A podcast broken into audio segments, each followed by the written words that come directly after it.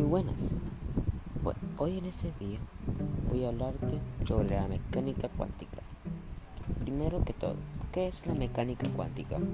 La mecánica cuántica es la rama de la física que estudia la naturaleza de las escalas especiales de, de las cosas pequeñas, los sistemas atómicos y subatómicos y sus interacciones con la radiación electromagnética.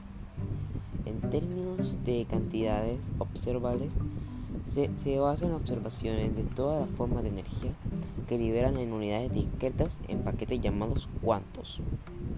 Sorprendentemente, la teoría cuántica solo permite normalmente cálculos probabilísticos y estadísticos de las características observadas de las partículas elementales. Entendidos en los términos de las funciones de onda, la ecuación de Schrödinger desempeña el papel de la mecánica cuántica como la ley de Newton o la conservación de la energía que hacen la mecánica cuántica.